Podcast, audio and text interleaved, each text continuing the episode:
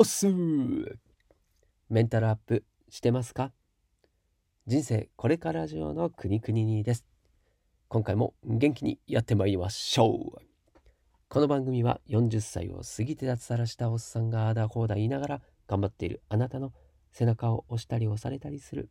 メンタルアップ系の番組ですと。はい。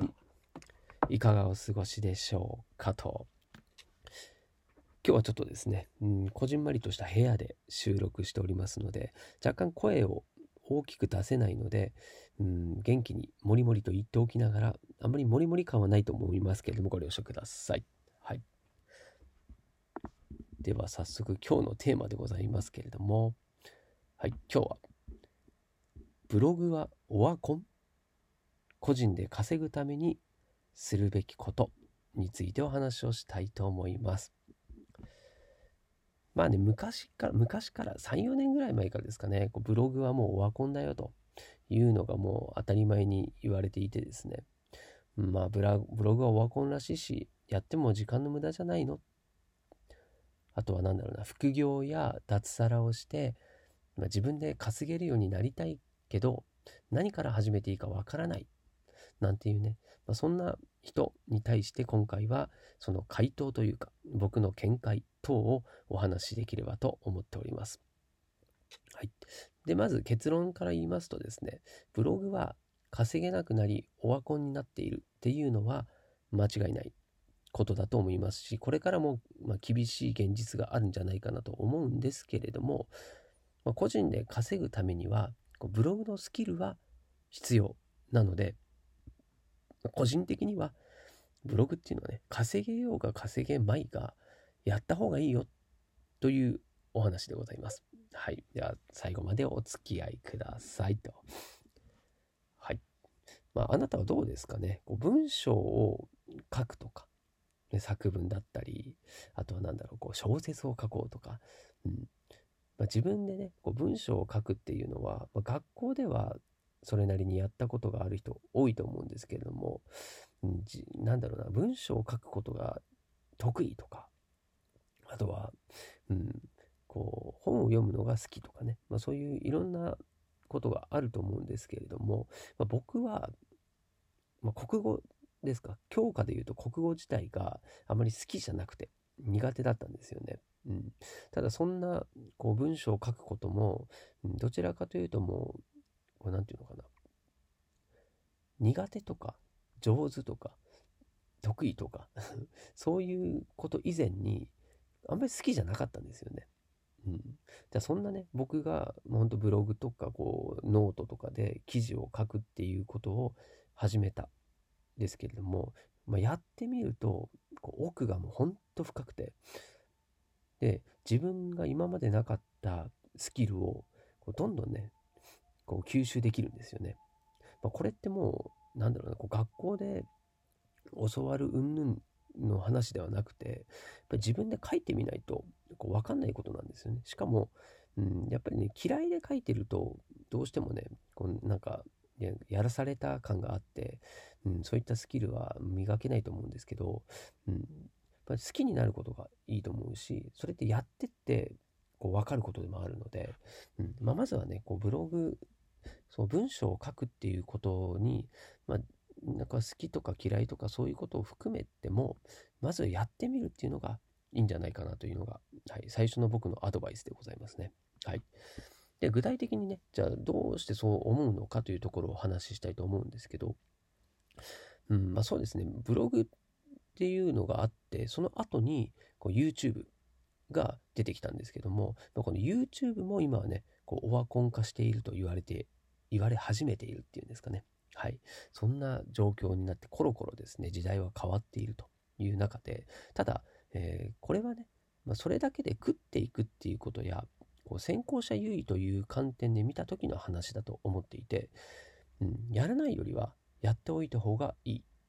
はい。ただしね、全部や手つけてたら、それこそ時間には限りがあるので、まあ、あの自分でね、やってみて、ある程度ね、こう、あ、これは俺に合ってるな、なんて、これは私に向いてるわ、とかっていうことをまず見極めるっていうのも大事だと思います。はい。で、ブログが稼げなくなっているこう要因ですね。逆風になっているその理由っていうのは何なのかっていうところなんですけれども、まあ、大きく言うとですね、まず大手の資本の参入が、まあこれは本当ね、あの、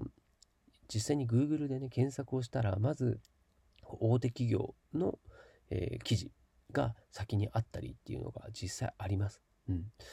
まあ、これは大きいと思いますね。はい。そして2つ目も、まあ、似たような話で、大手優遇の SEO にこう変動してきている。はい。で、これも、まあ、要はね、あの、検索エンジンに引っかかりづらくなってるってことなんですよね。ま大手が優遇されている。なぜかというと、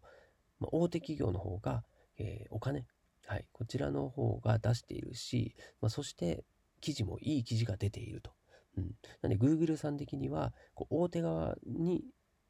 の記事を出した方が広告も見られやすくなっているからなんですよね。うん、そして3つ目がえクッキー規制、まあ、これが強まっなんていうのかなあの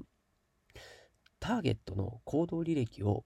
こう追いかけるようなね、そんな機能なんですけれども、まあ、それをね、Google の方が今後は使用しない方向性みたいのをこう言ったりしてるんですよね。はいまあ、そうなってくると、なおさらね、このブログで稼ぐっていうことで言うと、こう難しくなっている。はい。そして4つ目が、えー、広告の予算。これの、えー、配分の変化が出てきてるよということですね。はい。まあ、これも、まあ、今はブログよりも、えー、YouTube の方が、えー、どうしてもね、こう、見られているし、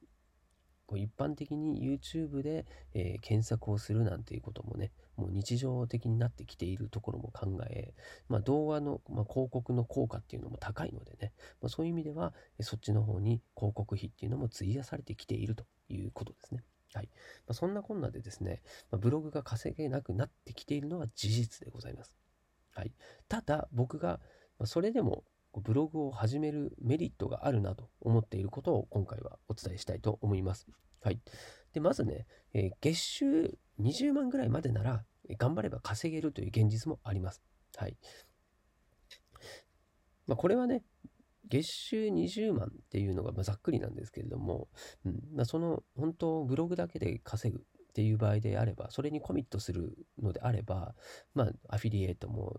使い、で、ASP でね、こう広告を貼るというのもそうだし、あとは、まあ、その PV ですね。はい。こう、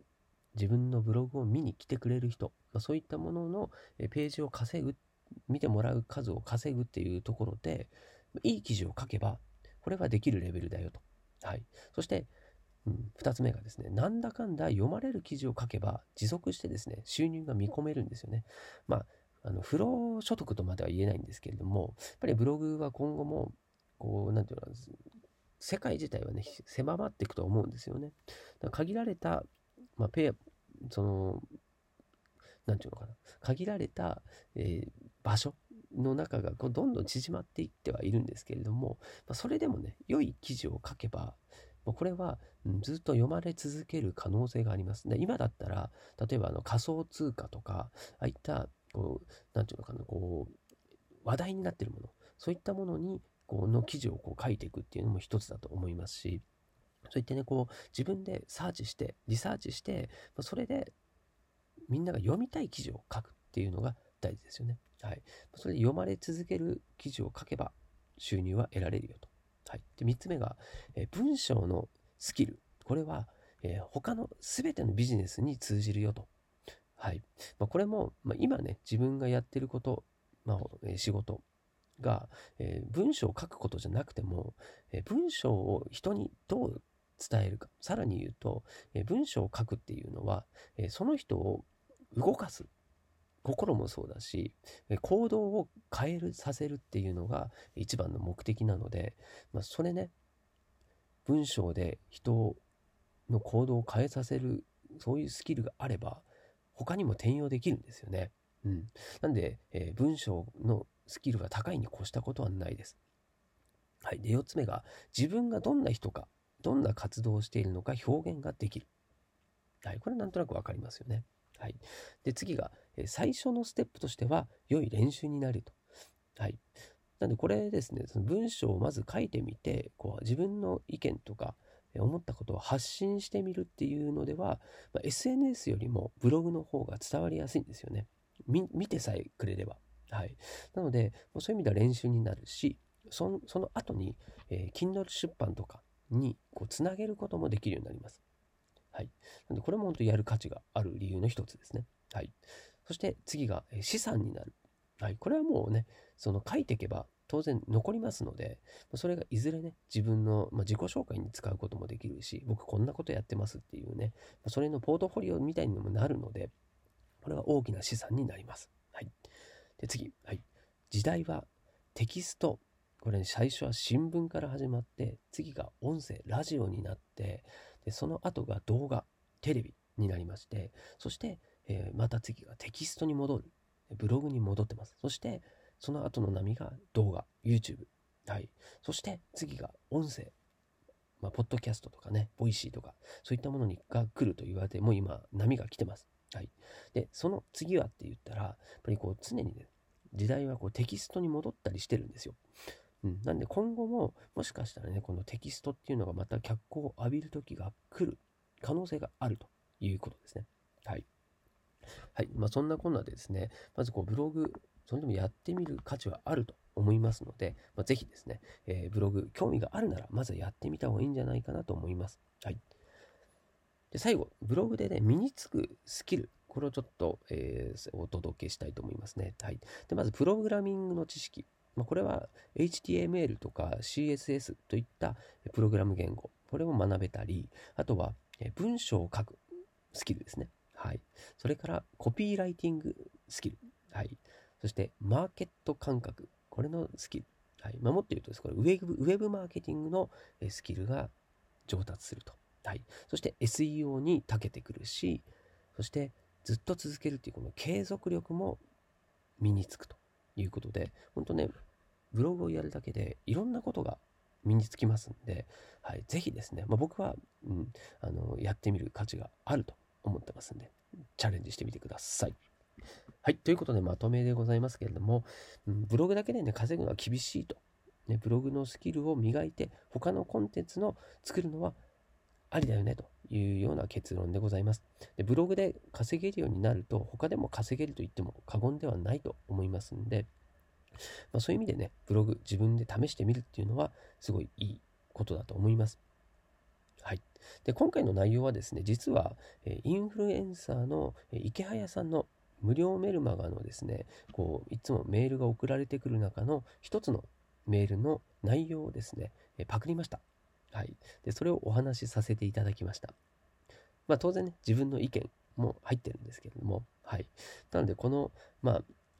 お話をした内容、こういうのがですね、2日に1回ですね、毎回届くんですね。この池早さんの頭の中が覗けますんでね、ぜひまあ、個人で稼ぐためのノウハウだけでなくて、まあ、今後のマーケットがどのように進んでいくのかっていうのも学べるので、